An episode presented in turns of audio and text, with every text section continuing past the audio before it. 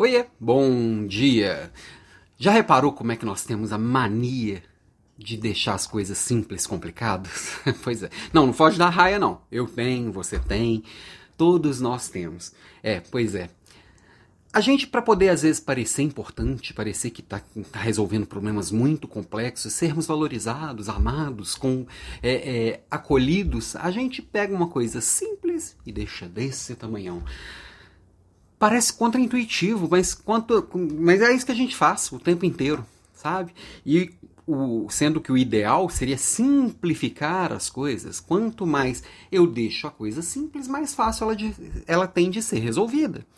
Se eu simplifico e reduzo um problema alguns pontos que efetivamente precisam ser tratados, eu consigo dar prosseguimento e eu consigo evoluir naquele assunto, eu consigo resolver, dar soluções, construir um novo. Mas eu prefiro complicar. É claro que a hora que a gente toma consciência disso parece até meio bobo, meio idiota, né? Mas é, me dá a responsabilidade de buscar simplificar. Eu gosto muito do livro do Gustavo Caetano, Simplifique Já, não é, Pense Simples, fugiu o nome do livro aqui.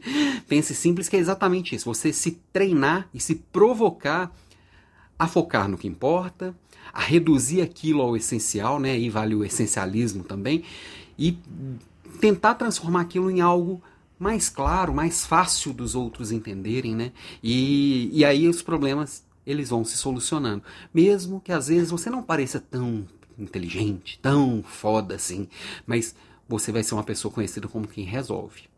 Quem realmente pega algo e dá a solução. Né? Então, assim, minha provocação de hoje é para tentar simplificar. E eu tô aqui hoje todo esfolado. você viu meus stories aqui no Instagram. Não sei se você tá vendo pelo Instagram, né? É, eu levei um tombo aqui na minha corrida. É a mesma coisa. Eu tô tentando retomar um hábito aqui. E, e hoje na corrida vinha vindo um carro. Eu fui pro cantinho. No cantinho tinha uma vala. E da vala eu fui pro chão.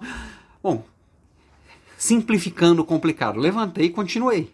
Mas estou todo dolorido, mas faz parte da vida. Quantas vezes você não vai levar um tombo? Simplifica a levantada aí. Analogia péssima só para justificar minha dor. Beijo para você e até amanhã.